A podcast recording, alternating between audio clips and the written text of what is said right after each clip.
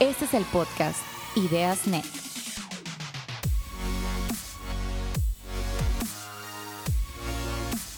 Aquí platicamos historias y hallazgos que nos permiten crecer como individuos, organizaciones y sociedad. Compartimos aprendizajes desde el interior de los proyectos, equipos, líderes y sueños que están transformando nuestros días en temas de diseño, branding, marketing, negocio y mucho más. Porque creemos que el conocimiento colectivo nos va a llevar al siguiente paso. Ideas Net, un podcast para compartir. ¿Qué tal todos? Muy bienvenidos a este nuevo episodio de nuestro podcast Ideas Net. Esta tarde tenemos un invitado muy especial. Eh, de hecho, Enoch ya tenemos pues varios años conociéndonos, ¿verdad, Enoch? Así es, así es, con el placer de conocernos. Excelente. Y de hecho nos has acompañado en otros podcasts, ¿no? Que, que de igual forma recomendamos, que creo que era el de Hoy Supe. El de Hoy Supe. Exactamente, hablando un poco de la historia, ¿verdad? Sí, un poquito ahí con Samuel que estuvimos trabajando con el tema de, de, la Segunda Guerra Mundial y particularmente pues me invitó en lo que tenía que ver con los judíos, ahí por un poquito de, de, de historia que, que, tengo ahí. Excelente, fíjate que la, eh, la, intención también de este podcast es, es, le comentaba yo a Samuel, como un pretexto, ¿no? Para invitar personas a las cuales admiramos mucho.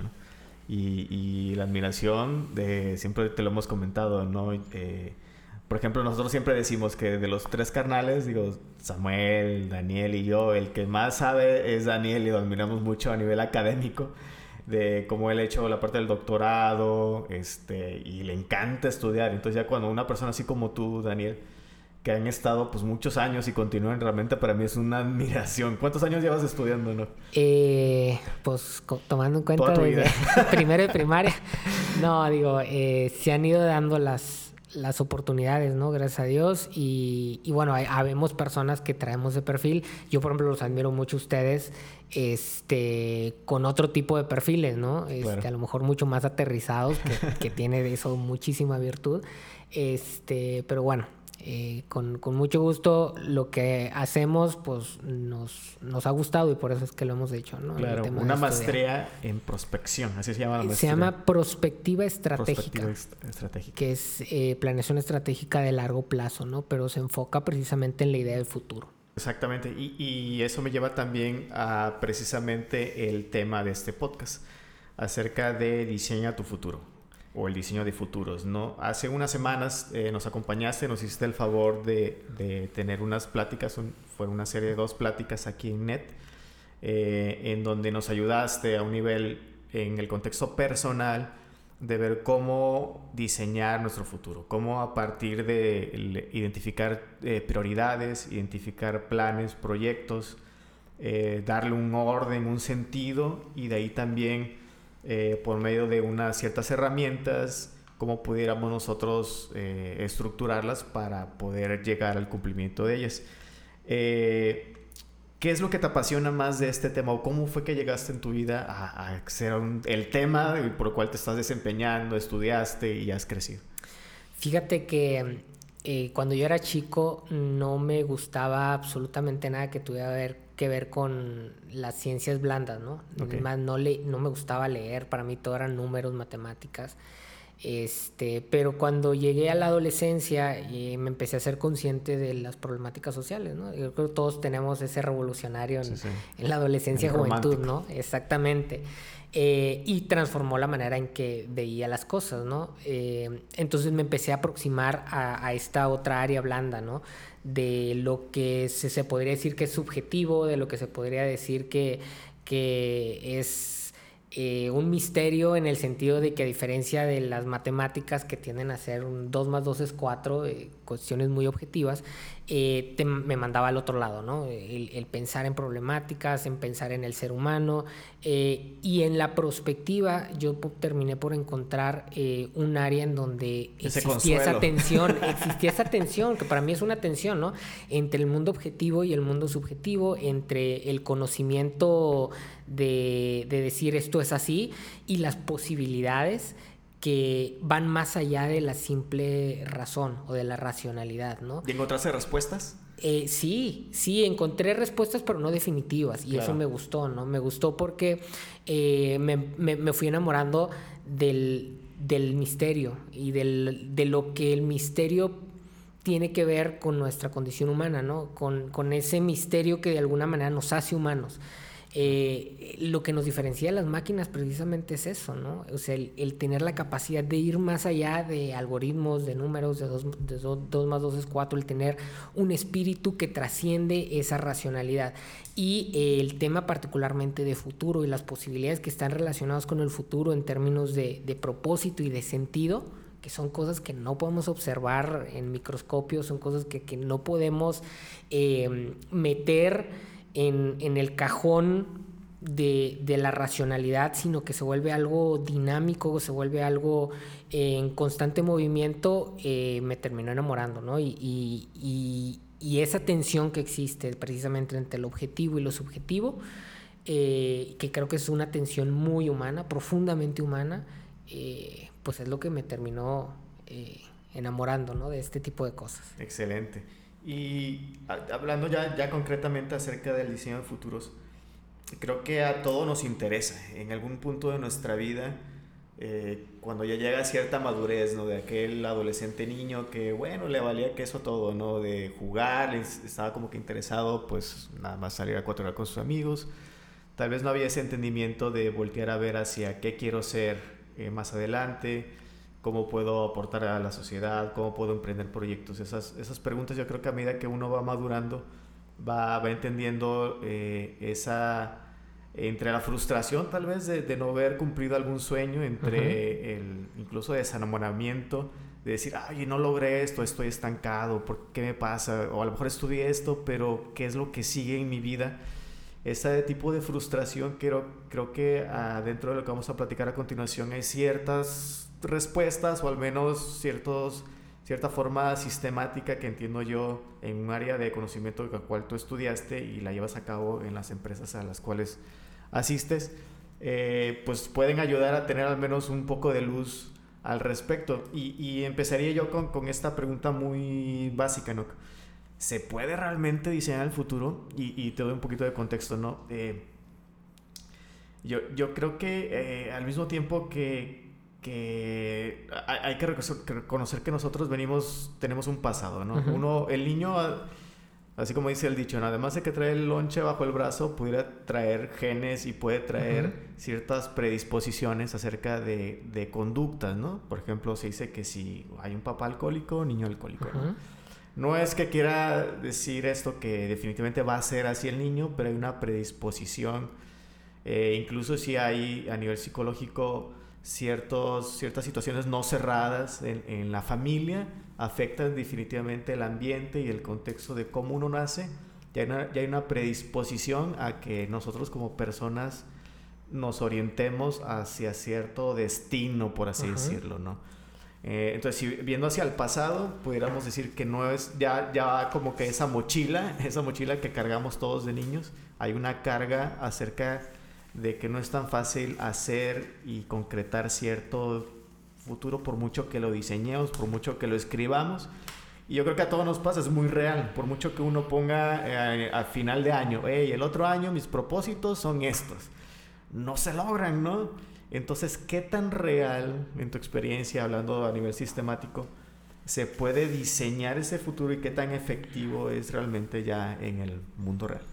Fíjate, eh en los últimos años, sobre todo yo creo que después de la Segunda Guerra Mundial y en esta carrera que tuvo Estados Unidos y Rusia respecto a quién iba a ser la potencia, eh, el desarrollo tecnológico empezó a potenciarse.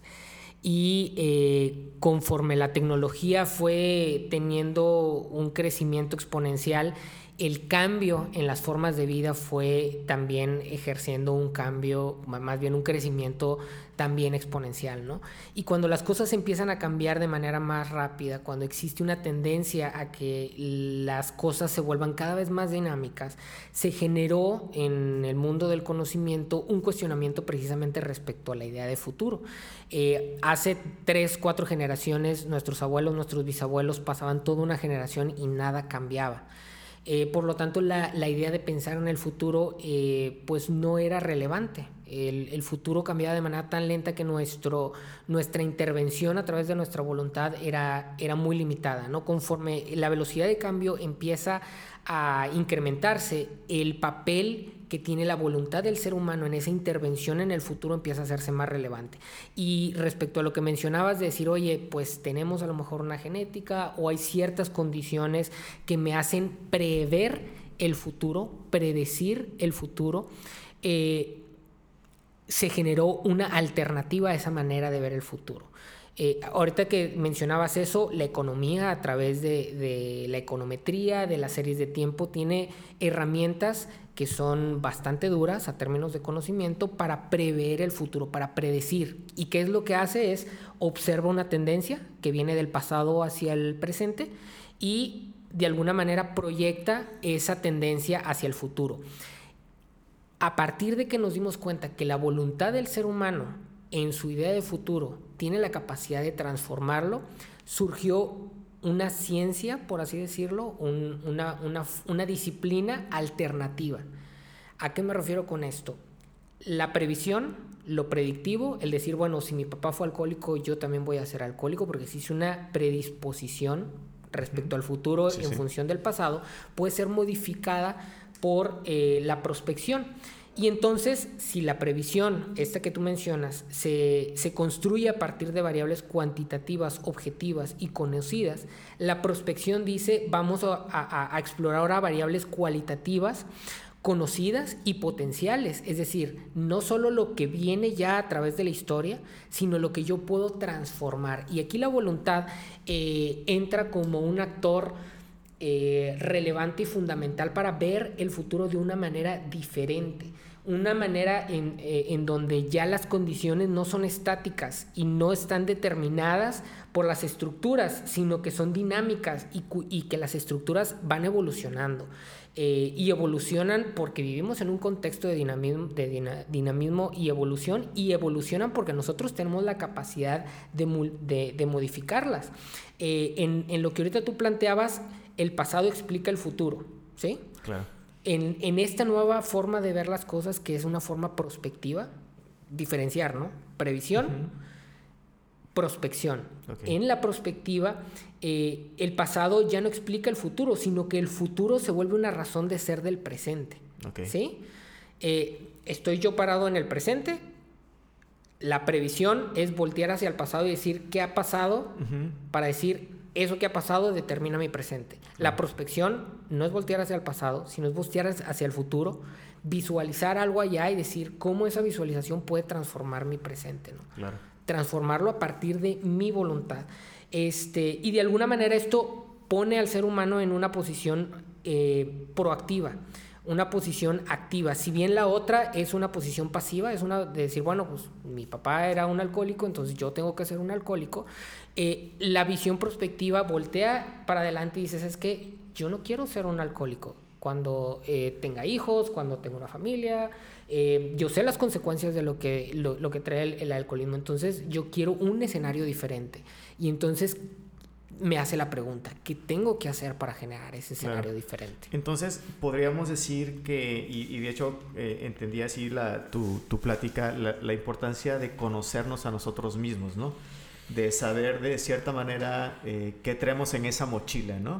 Eh, no como un asunto, como dices, de, de, de que ese pasado vaya a determinar conscientemente el futuro que vayamos a diseñar, pero sí contextualizarlo, decir, ok, ese pasado el cómo pienso, el cómo reacciono ante ciertas situaciones eh, que definitivamente afecta a mi presente, eh, le das un contexto, una, un lugar en tu vida eh, de una manera muy consciente y, eso yo creo que es una labor que, que, vamos a morirnos y vamos a continuar conociéndonos a nosotros mismos, ¿no? Y ahorita vamos a entrar en el, en el, el tema de las creencias, eh, pero como primer paso tal vez es, ese conocimiento de nosotros mismos y según entiendo otra parte, un componente también muy importante es eh, no ser reactivos, ¿no?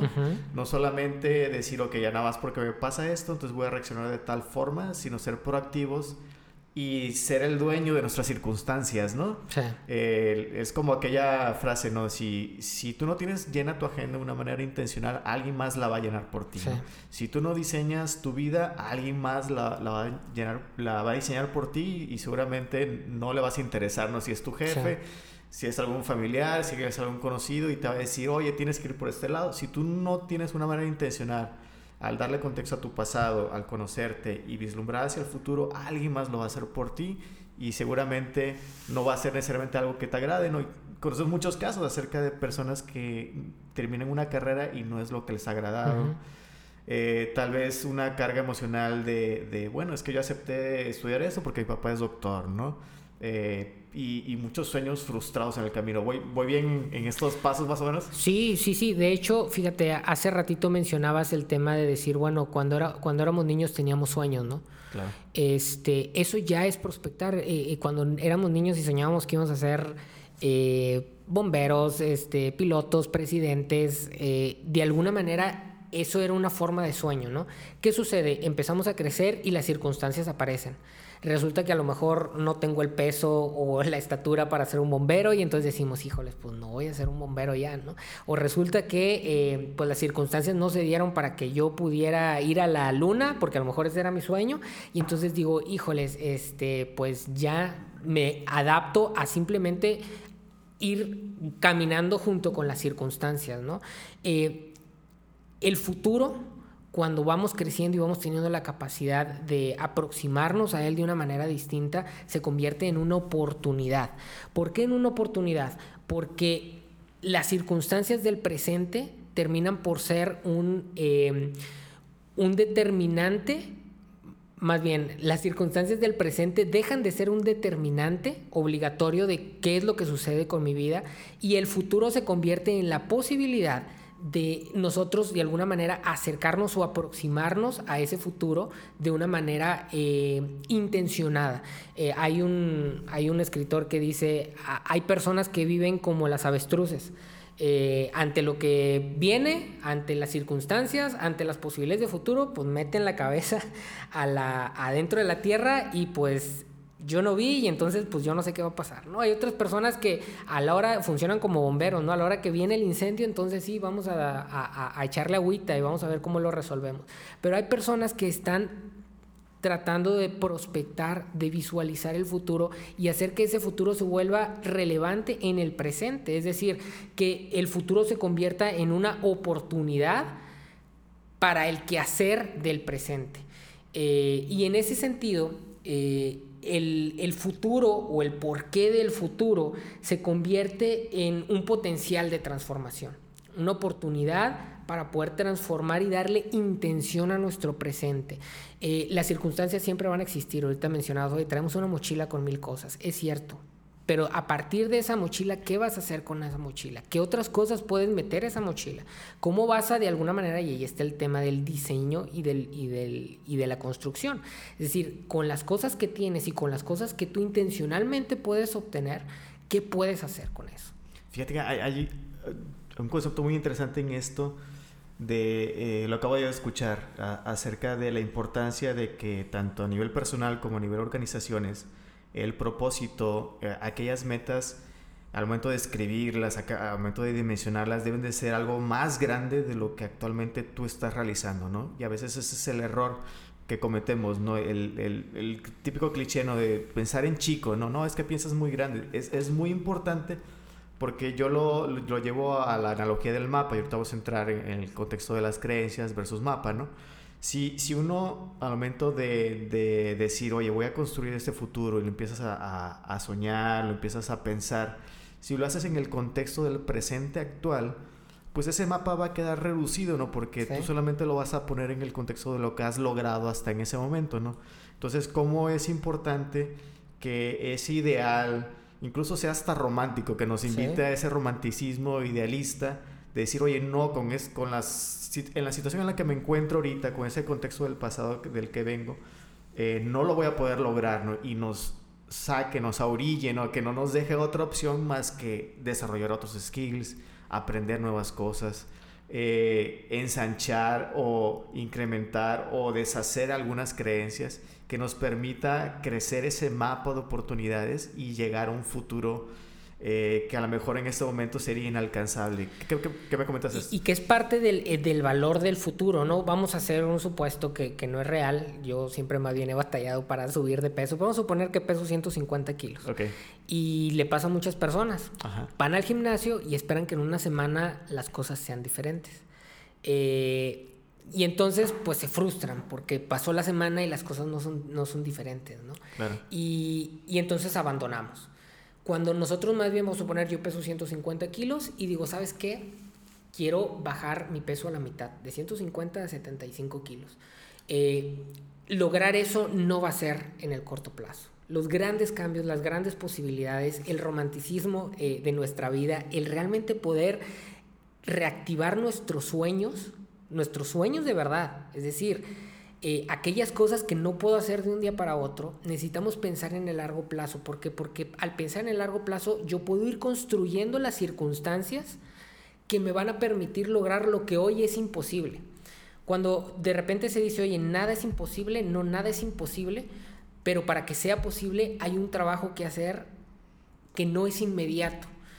Oye, ¿es imposible que una persona de 150 kilos baje a 75 kilos? No, no es imposible. Pero para hacerlo posible se necesitan construir muchos elementos previos a que, él, a que esos 75 kilos se reduzcan. Es un tema de cambio de hábitos, es un tema no solo de ejercicio, sino también de alimentación, es un tema de ir con el psicólogo, es un tema de procesos que te van a acompañar para construir las, capacidades o las habilidades para entonces en el, en el largo plazo poder construir esto. Entonces el futuro te permite reposicionar esos sueños que muchas veces hemos soltado por verlos imposibles en el corto plazo. Claro, y fíjate, ahorita me vino mucho a la mente eh, lo que comenta Tony Robbins alrededor de, cómo hacer posibles esos sueños. Y ahorita en el ejemplo me, me acordé mucho de, la parte de las dietas y todo ese tema, ¿no? Y, recuerdo que menciona él dos, dos, cosas, dos tips así muy, muy puntuales. Una eh, es en el contexto de, de, porque uno muchas veces no, no baja la dieta eh, verlo como layers, ¿no? Verlo como capas del pastel, ¿no? Eh, en donde una, pues no pensar necesariamente en la pérdida de peso, sino pensar eh, el cambio que uno necesita como persona en el contexto de una vida saludable, ¿no? replantearse, ser un poquito, ir, ir, a la abstracción de decir, oye, a ver, ¿por qué necesito bajar de peso? No, no solamente un tema de estética, sino un tema donde eh, pues pueda cambiarla, mejorar el, la vida, tener más energía para realizar otras actividades. Y al momento que uno hace, eh, profundiza un poquito eh, en ese propósito, esa meta, ese futuro que uno está diseñando, también unirlo a una emoción. cuando uno hace ese ejercicio de decir, ok, por ejemplo, quiero comprar un carro, quiero, quiero bajar de peso, quiero tener una vida más saludable, quiero irme de vacaciones, ¿no? Eh, rápidamente encontrar, hacer ese ejercicio de decir, bueno, ok, esas vacaciones que yo puedo, por ejemplo, puedo tener para disfrutar, decir, bueno, ¿por qué? ¿Por qué es importante para mí? ¿Por qué la considero como, de, mucho valor en mi vida?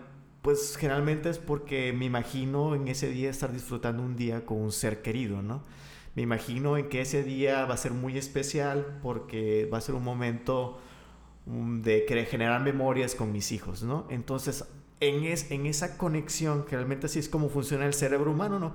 A nivel tanto racional, en el entendimiento de la necesidad de que, pues lo necesito esas vacaciones porque trabajo mucho, ya también en un contexto emocional, para que ese sea muchas veces ese motor que inicie, ese catalizador del día a día de cómo puedo dar el primer pasito para hacer ese cambio de vida saludable o planear mis mejores vacaciones. Sí, de hecho, de hecho la prospectiva eh, como ciencia o como método eh, plantea tres momentos y el primer momento precisamente es el de la visualización. Eh, esta visualización es súper importante porque nos permite generar esta idea y estas imágenes que, que, estás mencionando que de alguna manera son el motor que en algún momento nos va a llevar a generar una acción, ¿no? Eh, eh, si nosotros no tenemos la capacidad de soñar, si no tenemos la capacidad de romper la lógica de lo que hemos venido haciendo, regresando ahorita al tema de decir, bueno, tengo una tendencia hacia el alcoholismo, o mi familia siempre ha sido alcohólica, o mi familia nunca ha terminado la universidad, o mi familia nunca ha sido capaz de poner un negocio. Tenemos que en algún momento romper con esta, con esta visualización a la que estamos acostumbrados para atrevernos a generar un escenario distinto, un escenario deseable, un escenario que nosotros eh, queremos, un escenario que se relaciona con el tipo de vida que queremos experimentar. Es decir, eh, nosotros podemos llegar a la vida y vivir lo que nos toque vivir. Me tocó vivir en una familia de alcohólicos y después voy a replicar eh, e, este tipo de patrones y mi familia también va a ser una familia eh, en donde el alcoholismo va a determinar las, las formas de relación. O en algún momento puedo decir, a ver, espérame, hay otras formas de ver, hay otros escenarios posibles. Y es, dentro de esos escenarios yo puedo visualizar uno que yo quiero, uno que, que se relaciona con el tipo de vida que quiero experimentar. Y a partir de eso que quiero ver hacia el futuro, regreso a mi presente para saber qué tengo que hacer para cambiar esa, esa realidad. ¿no? Y volvemos a, a, la comparación o a la forma de, de, entender, ¿no? La previsión que voltea hacia atrás para decir lo, de dónde vengo es lo que me determina, a la prospección, que es decir, lo que puedo visualizar es el futuro, es lo que determina mis acciones del presente. Claro, y ahorita mencionas algo bien padre y, me recordó el, el, concepto de la entropía, ¿no? Nuestro cerebro, y así como ley universal, todo tiende a degradarse, ¿no? Eh, obviamente nada es imposible en el contexto de que todo lo que nosotros nos propongamos es posible realizar. Quieres ser millonario, quieres si mi, como decías, si mi familia eh, no fue exitosa en cierto ámbito, no generó un negocio propio, tú, uno puede realizarlo, pero creo que podríamos decir que el, no la llevamos de gane, por así decirlo, nuestro cerebro, en el sentido de la supervivencia, por manera espontánea, no va a generar en ti ni los skills, ni las aptitudes para entonces generar algo más de lo que actualmente tú realizas. Entonces es súper importante, yo creo que para todos nosotros entender que debemos de quebrar patrones, ¿no? Sí, y aquí entra la perspectiva ya como disciplina, ¿no? Porque una cosa es el decir, bueno, visualiza tu futuro y, imagina lo que quieres lograr y después regresa y hazlo, pero ya la perspectiva como disciplina te va o ofrece procedimientos metodológicos para podernos aproximar a ese futuro y a sus posibilidades de una manera sistemática.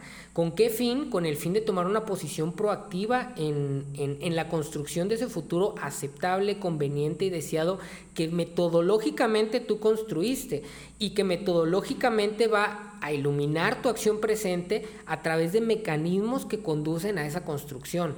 Eh, aquí es donde ya entramos a la parte de, siempre va a ser discutible esto si es una ciencia o es una disciplina, o, independientemente de eso, el, el cómo tú generas una cajita de herramientas para pasar de del discurso, volvemos al, al, tema de, que puede ser muy bonito, ¿no? El decir, el soñar.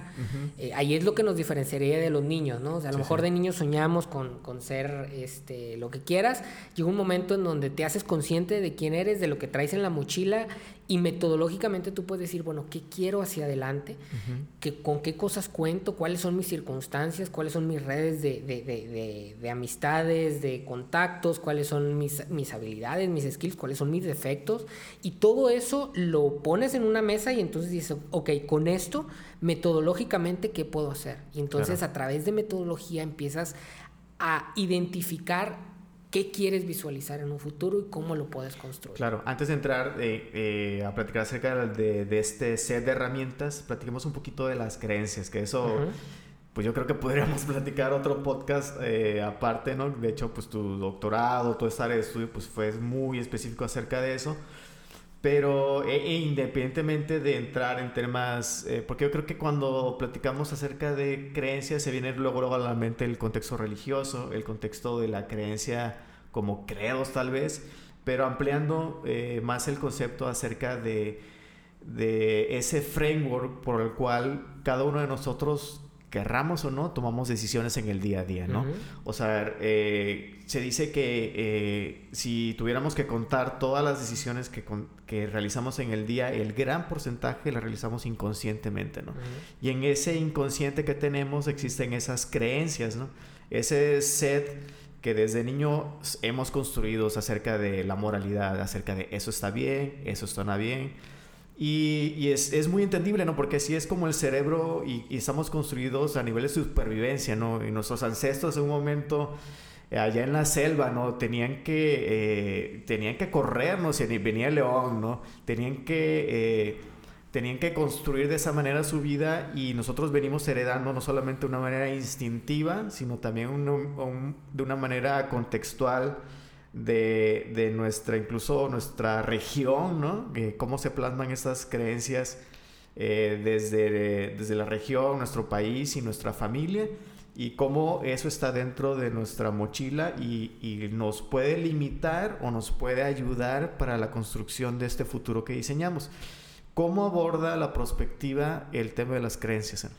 Fíjate, eh, tendemos, como bien dices, a la hora de pensar en creencias, entender hacia lo religioso y hacia lo moral, ¿no? Sí. Eh, pero las creencias no solo determinan lo moral, sino determinan también lo aspiracional. Okay. Es decir, los propósitos que tenemos, los sueños que tenemos, el sentido que le damos a la vida encaja dentro de los sistemas de creencias más que en los sistemas de conocimiento. Es decir, hay ciertas cosas que conocemos al respecto, pero al final tu propósito de vida, los sueños que decides tener, el sentido que tú crees que tiene el que tú te levantes todos los días a hacer lo que me digas que quieres hacer, a bajar 75 kilos, a poner una empresa que se va a volver millonaria, tiene que ver con lo que nosotros creemos de la vida, tiene que ver con lo que nosotros creemos de nosotros mismos, tiene que ver con lo que nosotros creemos que estamos haciendo aquí en estos 75 eh, años. Hay una corriente filosófica que niega todo esto, se, llama el nihilismo. Para un nihilista el futuro no tiene sentido, ni el presente tiene sentido, ni el pasado tiene sentido, las cosas no tienen sentido, no hay eh, una racionalización de decir las cosas tienen un porqué. Este, y en este sentido, evidentemente, eh, pues la perspectiva no tendría mucho que hacer en este sentido. Pero cuando sí existen propósitos, cuando sí existen sentidos, cuando sí existen sueños, entramos forzosamente al terreno de las, de las creencias. Porque y también las organizaciones. Sí, sí, porque de hecho, una, una misma organización, ¿qué sabe de sí misma? Lo que ya ha pasado. Es decir, ¿qué sabe David de NET? Pues lo que ha hecho NET, ¿no? Puede agarrar sus libros financieros y revisar qué es NET desde sus finanzas. Puede revisar sus libros de proyectos o, ¿cómo le llaman? Portafolios de proyectos y ahí puedes ver lo que, lo que, lo, que tú sabes de NET y lo que hacia afuera tú puedes decir, mira, esto sé de NET. Ahora, lo que puede venir en un futuro para NET, lo que puede ser... Eh, eh, el propósito de NET, el sentido de que tú sigas trabajando en NET y no digas, bueno, con lo que ya tengo, con los portafolios de lo que ya tengo, puedo poner a lo mejor a una persona que simplemente me opere y me replique lo que ya hemos hecho. Si de repente sigue existiendo esa hambre, esa sed, ese sueño de decir, es que NET puede ser más, ese, eso que puede ser más, ese sentido que puede tener NET, ese, esos sueños que todavía están pendientes para NET, entran en el cajón de las creencias. Son cosas que no han sucedido y que por lo tanto no conocemos creemos al respecto de. Claro, y, generalmente eh, va muy ligado al sueño de los fundadores, ¿no? Y, al, ser, al recaer en el sueño de una persona o un conjunto de personas o un, una mesa o, un, partners, eh, pues está muy relacionado a lo que creen esas personas y como su visión que tienen acerca de la vida o su visión de lo que quieren cambiar en, en la sociedad, ¿no? Y que eso, fíjate, a nos ya digo, ahorita ya mencionamos el primer paso dentro de la perspectiva de la visualización, pero el segundo paso de la perspectiva es la apropiación, porque normalmente los sueños de futuro, y sobre todo por este cúmulo de cosas que se tienen que construir para poder lograr ese futuro, tiene que ver con que el futuro no se gestiona desde el mero yo, sino que normalmente tiene que ver con la apropiación de un sueño por un colectivo, de personas que de alguna manera van sumando a ese colectivo. Y ahorita que mencionas este decir, bueno, hay un cúmulo de personas que están soñando o que están teniendo una idea respecto a lo que va a suceder en el futuro para una organización, eh, se genera un segundo paso dentro de, del proceso prospectivo que no es solo visualizar para luego empezar a accionar, sino hay un proceso que tiene que ver con las creencias de apropiación de apropiarme de algo que todavía no es y que por lo tanto es una creencia, de apropiarme de un sueño que todavía no es, de apropiarme de una visualización que todavía no es y que por lo tanto encaja dentro de las creencias, ¿no? Y es esa creencia que de alguna manera en, en la etapa de la apropiación se tiene que ir gestando como una apropiación no solo intelectual, sino afectiva que convierte, que se termina convirtiendo en un puente indispensable que permite la transición entre esa visualización primera y la concretización de la visualización a través de acciones. Ok, oye, no, pero creo que hay que eh, también eh, reconocer que hay una tensión muy padre entre las creencias y el futuro. Es decir, probablemente uno hay creencias que no te sirven de cierta forma o necesitan ser expandidas o necesitan ser cambiadas o contextualizadas a la manera que uno desea crecer como individuo o como organización. Es decir, probablemente en algún momento de tu vida, hablando del contexto personal de eh, cuando uno visualiza hacia eh, nuestra mejor versión de nosotros dentro de 10 años o 5 años, y, decimos, oye, es que queremos, me veo a mí exitoso, me veo a mí este, siendo dueño de mi propio negocio, siendo un muy buen padre, ¿no? Pero veo que a lo mejor esta creencia, esto que yo creo actualmente, pues probablemente no está ayudando o no va a ayudar a construir ese futuro, ¿no? Entonces, eh, no solamente tal vez es reconocerla, sino también decir, oye, a ver, esto a lo mejor pues dentro de este mapa, pues a lo mejor queda fuera o tengo yo que construir nuevas creencias para llegar y, generar ese nuevo mapa hacia ese nuevo futuro. Totalmente de acuerdo. Eh, una palabra clave dentro de la prospección es el tema de la voluntad. Es decir, existe algo que intencionalmente tenemos que hacer los seres humanos para lograr ponle el nombre que, tú quieres, ¿no? Es muy conocido en este, esta frasecita de Alicia en el País de las Maravillas, ¿no? En donde Alicia le pregunta al gato y le dice, oye, ¿cómo, eh, qué, camino debo de tomar? Y en este caso lo podemos acaparar a decir, bueno, ¿qué creencias debo de dejar a un lado porque no me están sirviendo? ¿O qué creencias necesito? ¿O qué elementos dentro de mi vida necesito construir? ¿O qué elementos de mi vida debo de construir?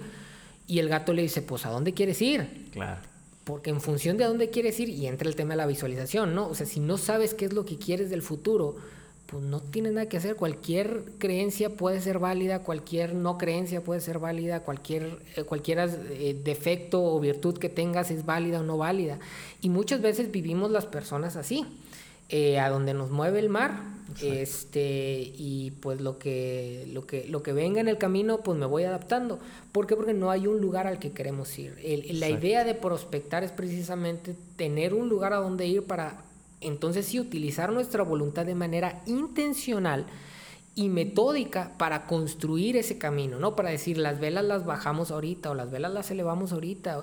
Es, es, un, es un es una suerte de brújula que nos permite darle intención a nuestra vida, darle sentido a nuestra vida. Ok, entonces hasta aquí sabemos de la importancia que tiene de tomar riendas de ese futuro, ¿no? reconocer de dónde venimos eh, y de forma intencional proyectarnos hacia un futuro que cambie nuestro presente. ¿Qué set de herramientas, qué pasos o qué sistema, insights nos puedes dar tú para hacer esa construcción del diseño del futuro? Sí, te mencionaba hace rato, hay distintas herramientas. Eh, de hecho, si a alguien le interesa como meterse un poquito más, de hecho lo pueden encontrar en, está en PDF libre, hay un, hay un documento que se llama la caja de, caja de herramientas de la prospectiva. Eh, por uno de los fundadores de la prospectiva que se llama, eh, se apellida Godet. y este mismo Godet eh, tiene un, planteamiento de decir, bueno, hay múltiples herramientas que aparecen ahí en ese documento, pero hay tres momentos, ¿no? Lo que ahorita mencionábamos de la anticipación, que al final es esa reflexión prospectiva que me permite visualizar, es decir, cómo anticipo eso que, que va a suceder en el futuro. Eh, de manera concreta, hace días que hacíamos el taller, yo los cuestionaba decir, eh, ¿te has puesto a pensar cuántos años vas a tener en el 2030? Sí, sí que a veces no pensamos en el futuro. o sea, Y, les, les pasé eh, unos días antes una TED Talk eh, que habla precisamente de cómo los seres humanos está probado que tendemos a subestimar el futuro. yo ahorita tengo 34 años. Si tú me preguntas hoy cuánto has cambiado en los últimos 10 años, y me imagino yo a mis 24 y digo, en la torre he cambiado muchísimo, soy otra persona, antes pensaba y creía y ahora pienso y siento y ahora, y han pasado en estos 10 años cosas que me han modificado y que soy, en esencia soy la misma persona, pero mis pensamientos, mis sentimientos se han modificado. Y si ahorita me preguntas, oye, ¿cómo vas a hacer en, a los 44?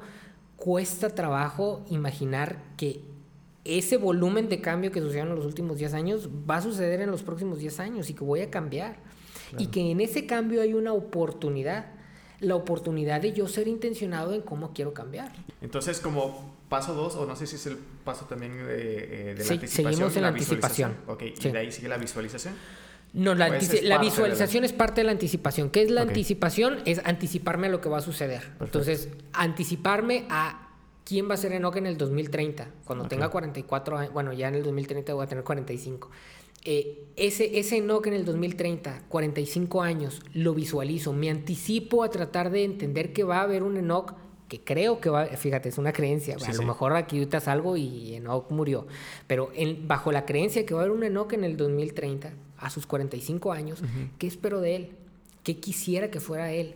Esa anticipación que me permite reflexionar respecto a mi futuro, que me permite anticiparme para entonces llega el segundo punto, que es el de la apropiación, que es el que mencionábamos hace ratito, que tiene que ver eh, con una cuestión eh, muy visceral, ¿no? A, lo mejor en la anticipación hay elementos concretos del pasado que yo uno con elementos concretos del futuro que, quiero tener o que espero tener, pero eh, de alguna manera el mundo en el que vivimos, la realidad que queremos construir, no es, ¿cómo poder, poderlo decir? No es, no, es una máquina, ¿no? No, no la podemos reducir a simples elementos y tiene que haber una apropiación. Que la vas a echar a andar y ya, va a suceder. Sí, tiene que haber una apropiación intelectual de yo convencerme qué es lo que quiero hacer, pero también una, una convicción emocional, que es lo que hace ratito mencionaba, ¿no? O sea, cómo el visualizarme después de pesar toda mi vida 150 kilos, de eh, recibir bullying, de sentirme inseguro,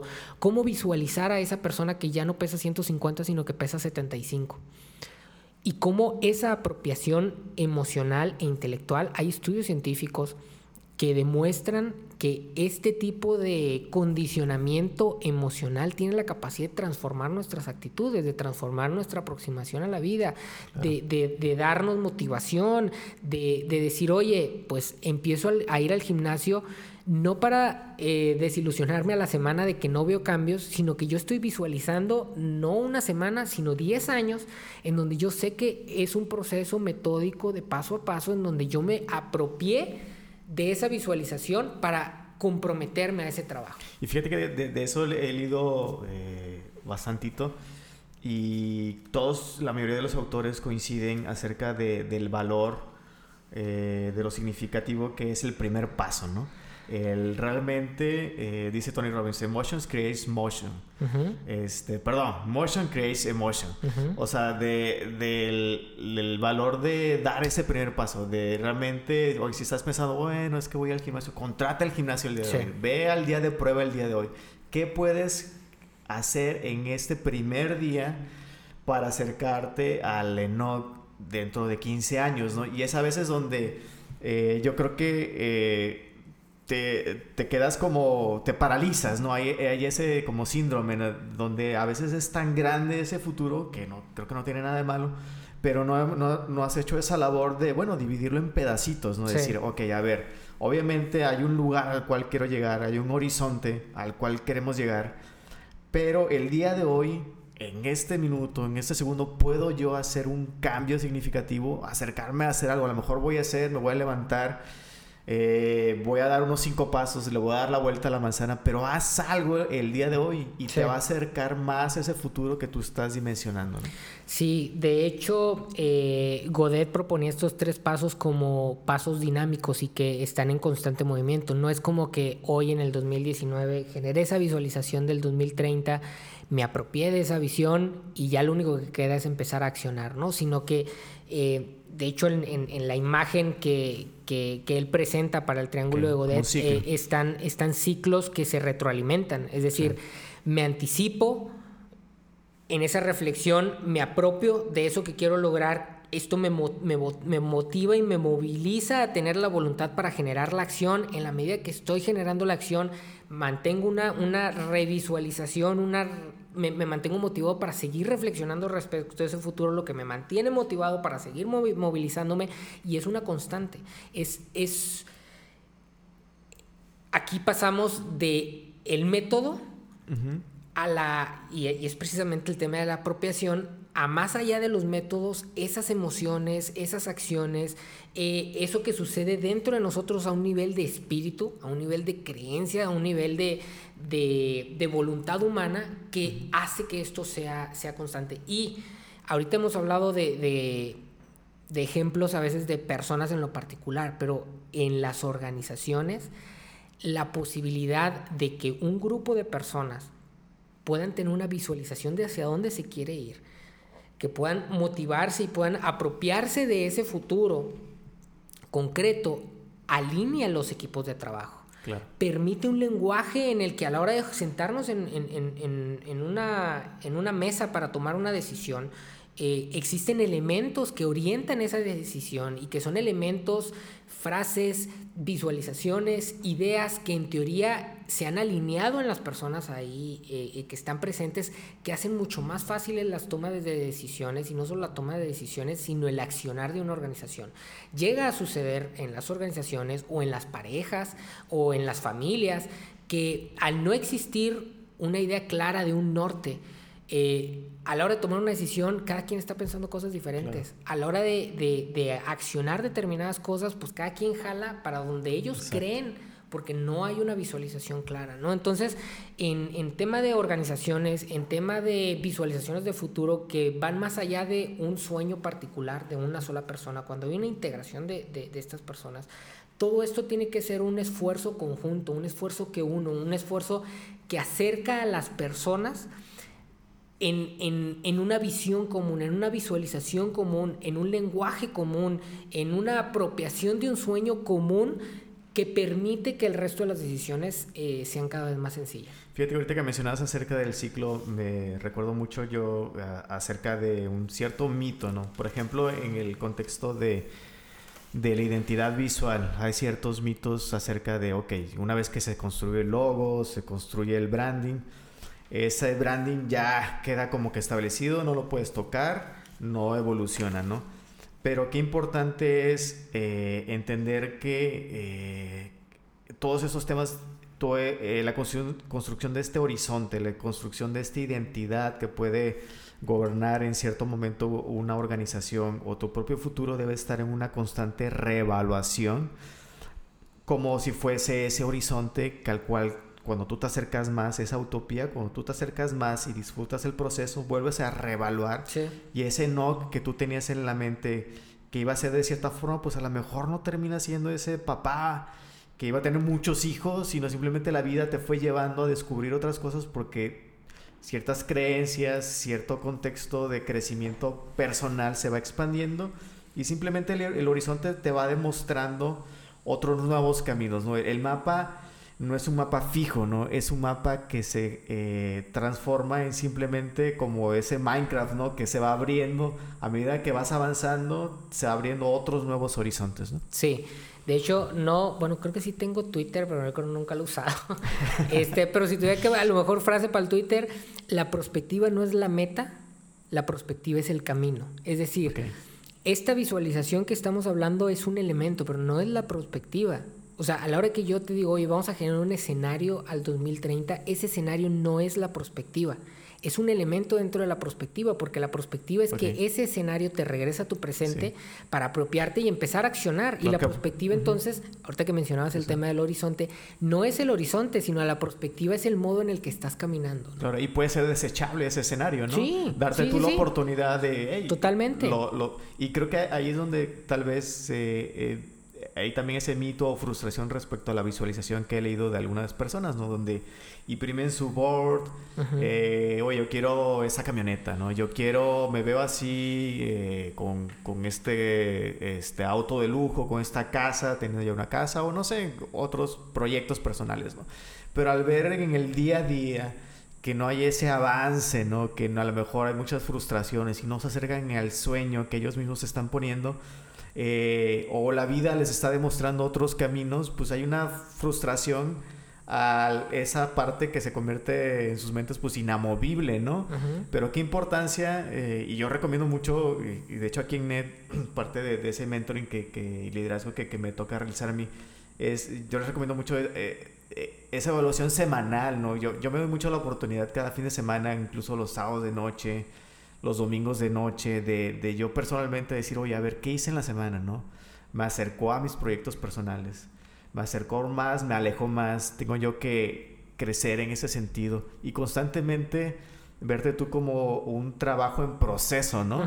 Que te puede acercar o que te puede estar alejando, pero al menos darte la oportunidad de con la prueba y fallo en ese ciclo que mencionas, eh, constantemente reevaluarte para ir creciendo personalmente. Sí, de hecho, es esta reflexión que menciona semanal es, es ese ciclo, ¿no? Es de alguna manera ejercer la reflexión prospectiva de decir, eh, lo que hoy hice, que sería la parte de la acción, eh, me está llevando o no me está llevando. Y de alguna manera esto genera un tema de apropiación, ¿no? una, una, apropiación con la, vida, con la vida misma, ¿no? de decir, lo que estoy haciendo me está conduciendo a donde quiero llegar, lo que estoy haciendo eh, está entregando el tipo de vida que quiero vivir. Este, y eso genera motivación y movilización para poder lograr el empuje que nosotros estamos de alguna manera procurando. Excelente. Oye, no, ahorita mencionabas un ejemplo bien padre que, que, a mí me ha tocado vivir muchas veces en las organizaciones, como eh, el equipo directivo o ciertos equipos con los que eh, convivimos, mm, se nota muy evidentemente la, cómo no están alineados eh, sus objetivos, ¿no? Tal vez hay una, en algún momento una persona que escribió la misión, una persona que tuvo un sueño y pues la operación te va comiendo, ¿no? Eh, o el propio mercado te va dragueando, te va jalando hacia, hacia ciertas iniciativas y eso está padre, ¿no? Porque uno va reaccionando al mercado y, y va evolucionando los servicios, la misión que tenía en un inicio y se va desarticulando, se va empolvando, ¿no? Esa misión que quedó en un momento escrito, ¿no? Y queda nada más como un póster que se ve ahí cuando entras a la oficina.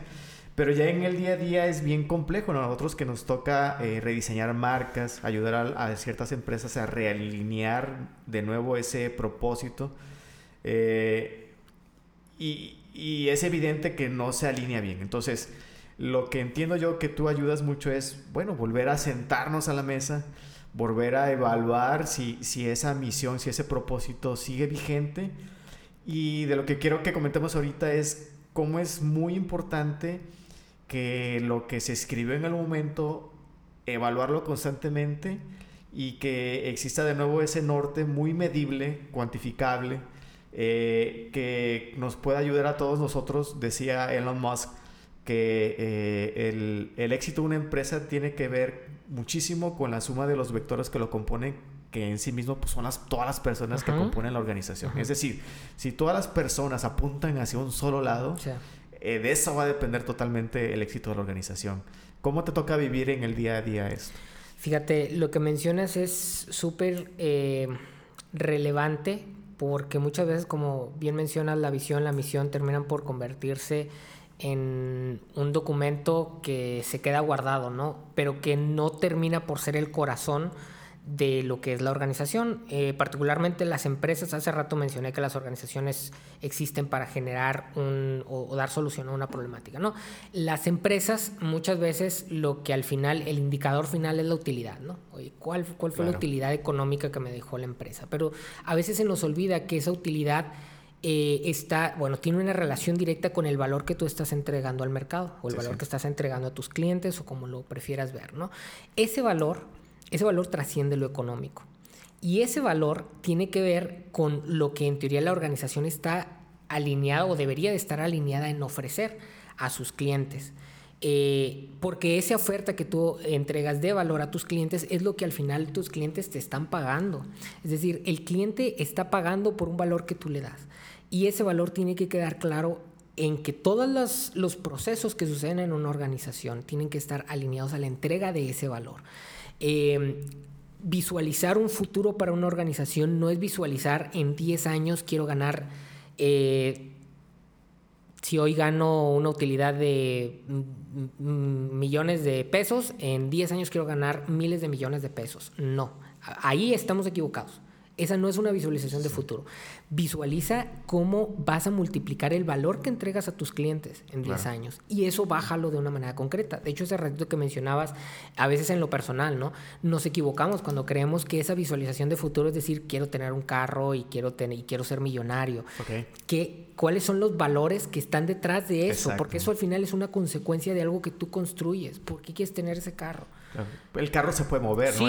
Es un, commodity, ¿no? Sí, sí, sí. Y puedes estar siendo la persona feliz que está en el carro, ¿no? Exactamente, es decir, quiero eh, eh, eh, tener ese carro porque eso me va a dar seguridad. Bueno, entonces hay un tema de seguridad, hay una visualización de futuro en donde tú eres una persona segura, probablemente arriba de ese carro, pero si solo nos quedamos, y pasa muchas veces con las empresas, con una idea de decir, bueno, lo que tenemos que generar es dinero, muchas personas dentro de la organización pueden tener ideas diferentes de cómo se va a generar ese dinero. Y entonces tiene que haber un trabajo metodológico con otro tipo de metodologías. Hay una metodología muy particular que se llama mapas estratégicos, eh, eh, que de alguna manera te alinea a decir eh, cuál es el valor que tú estás entregando para entonces preparar a tus empleados. Olvídate de preparar, desde la contratación, asegurarte que esos empleados están alineados con el valor que tú quieres entregar. Eh, prepararlos para que eh, ese valor o para que ellos tengan cada vez la, capacidad de en su trabajo sumar a ese valor, eh, diseñar procesos que están orientados a entregar ese valor y de alguna manera tener estrategias para los clientes para que ellos puedan recibir ese valor. Y en la medida que nosotros entregamos ese valor, entonces si el dinero como una consecuencia va a aparecer. Claro. Excelente. Y fíjate que recientemente estaba escuchando un podcast muy, muy interesante que platicaba, digo, a lo mejor muchos ya lo conocen, de, de, esta forma de organizar eh, el crecimiento de las empresas o medirlas, que se llaman los OKRs. Eh, es un acrónimo para decir objetivos y resultados clave, ¿no? Y es una manera que, según conozco, es como Google y varias empresas en Silicon Valley tratan de eh, poner en algo muy, muy, práctico, es decir, ok, tenemos una misión, tenemos un, un propósito que cumplir eh, y nos proyectamos a varios años, pero ¿cómo la utilizamos en el día a día? ¿no? Y, y, esta metodología muy, muy práctica trata de decir, ok, está padre los objetivos. Ok, queremos...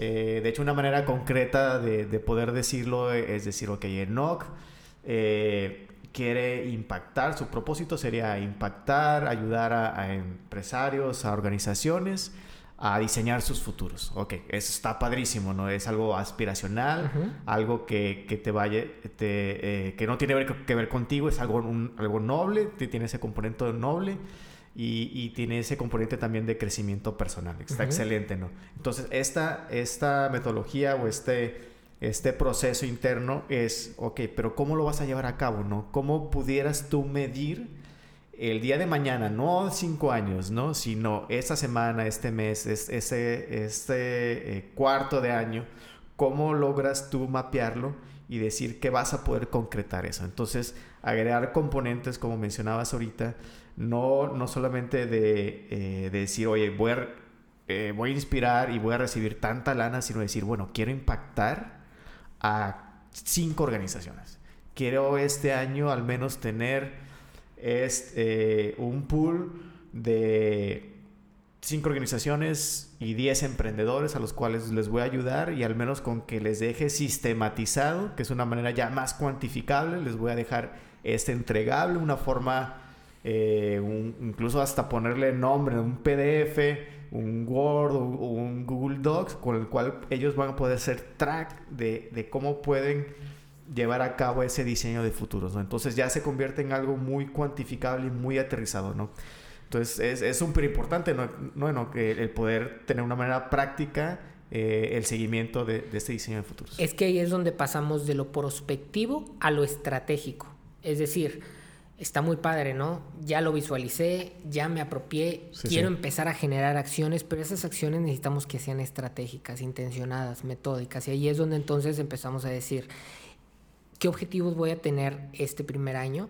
Pero no en función, que muchas veces la planeación estratégica simplemente se sienta la gente en, en octubre, septiembre, octubre y dicen, ¿qué vamos a hacer el próximo año? y pues empezamos a hacer ahí unas tablas, ¿no? Con, ah, pues mira, vamos a hacer esto, lo vamos a medir así, estos van a ser los indicadores.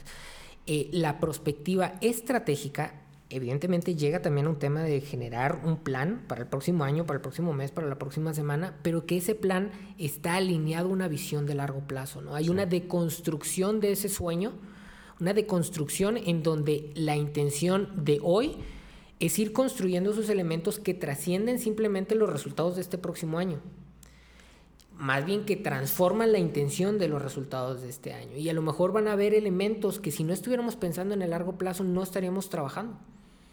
Eh, y, y, de alguna manera esa parte estratégica tiene que convertirse o aterrizar, ahora sí que los sueños, las creencias, el propósito, esa, ese valor abstracto que queremos entregar, lo tenemos que bajar ¿no? a cosas muy concretas y objetivos. Y, empezamos la plática, de hecho, con esta tensión ¿no? entre lo objetivo y lo subjetivo, entre lo concreto y las posibilidades. Esa tensión termina aquí encontrando eh, su punto, ¿no? Eh, en el tema de decir, bueno, ya visualicé, sé que tengo que empezar a, hacer cosas, pero objetivamente tengo que tener un control de estas cosas, tengo que tener un monitoreo de estas actividades, tengo que generar ciertos indicadores que me dicen que voy por buen camino o no.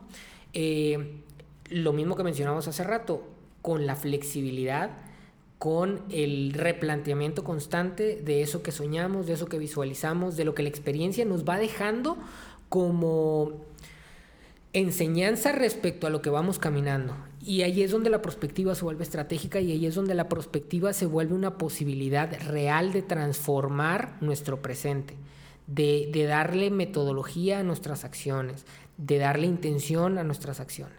Excelente. Hoy no, pues muchas gracias. ¿Qué, ¿Qué, nos pudieras dar para concluir? ¿Qué nos pudieras aconsejar a todos los que nos encontramos en esa búsqueda de tener eh, una mejor versión de nosotros que estamos constantemente buscando crecer tanto a nivel personal como profesional. ¿Qué nos podrías aconsejar? Eh, yo creo que necesitamos nuestra parte de niños que se atrevía a soñar claro. con cosas que nuestros papás nos escuchaban y decían, es una locura, pero pues es un niño, ¿no? Ya aprenderá. Eh, hay que retomar esa, esa inocencia, no inocencia, esa esa capacidad de soñar que teníamos cuando éramos niños y empatarla con eh, nuestra vida adulta, nuestra vida responsable en función de darle una metodología y una intención a esos sueños. A lo mejor de, de, niños era muy fácil soñar, pero era muy difícil concretizar. Hoy como adultos nos hemos hecho expertos en concretizar y hemos perdido nuestra habilidad de soñar. Creo que es momento de retomar eh, eh, esa capacidad que tenemos de soñar, de imaginar el futuro, de atrevernos a ir de lo ordinario, que es lo que podemos controlar, hacia lo extraordinario, que es aquello que nos reta, que nos saca de nuestros, de nuestros límites, de nuestras, de nuestra, de, de nuestros prejuicios eh, y esto de alguna manera implica que podamos dirigirnos de una manera preparada a un futuro, que podamos anticipar esas necesidades concretas que nos va a demandar los retos del futuro y que podamos tener una actitud proactiva que integre voluntades, que nos lleve a acercarnos con las personas eh, que pueden ayudar a ese futuro para poder construir de una manera intencionada y con sentido nuestras acciones hacia un futuro que queremos eh, construir. Excelente, ¿no? De, mi parte, yo, yo nos animaría, eh, además de hacer esa construcción imaginativa eh, y darnos la oportunidad de, creer en algo mejor de lo que tenemos actualmente, en también darle muchísimo valor a la ejecución, ¿no? Sí. En darle muchísimo valor al iniciar el día de hoy con algo, ¿no? Con lo que tenemos, ¿no? Decir, oye, eh, a pesar de que a lo mejor no tengo todos los conocimientos, no tengo todas las herramientas, y tengo ciertos defectos, eh, ciertas limitantes que a lo mejor no me pueden hacer llegar al futuro que deseo eh, construir. El día de hoy yo creo que todos nosotros tenemos esa eh, cualidad, habilidad y ese gran privilegio que nos da la vida de con lo poco que tenemos hacer mucho, ¿no? y en el contexto de la tecnología estamos, yo creo que vivimos en una generación muy privilegiada, ¿no? Con sin una inversión de dinero, sin una, con solo una inversión de tiempo y esfuerzo y voluntad, podemos hacer muchísimo, ¿no? Eh, y de hecho nosotros tenemos una experiencia similar en Nendo, donde mi hermano Samuel y yo, eh, gracias a Dios, somos muy privilegiados eh, precisamente en eso, ¿no? En, donde a lo mejor nunca nos veíamos ayudar a, a, las marcas con las que trabajamos ahorita, nunca nos veíamos tal vez liderando eh, el equipo que tenemos actualmente o teniendo estas relaciones súper padres con ese tipo, con las personas que nos ha ayudado a, llegar a este punto. Pero el, el, hecho de atrevernos a soñar, como bien dices, y, sobre todo de, de, dar esos primeros pasos, equivocarnos, darte la oportunidad de, de equivocarte y aprender en el camino, te puede ayudar definitivamente a tener la experiencia suficiente para el día de mañana hacerlo mucho mejor. Exactamente. Eh, en el caso ahorita que mencionabas, han creído en ustedes, ¿no? Y han creído en la posibilidad de un futuro que en algún momento eh, visualizaron. Y creo que conforme han ido avanzando, eh, creo que los sueños inclusive van increciendo, por así decirlo, ¿no? si se imaginaron llegar al punto A en la primera sentada, conforme han ido avanzando, se han dado cuenta que pueden llegar al B o al C.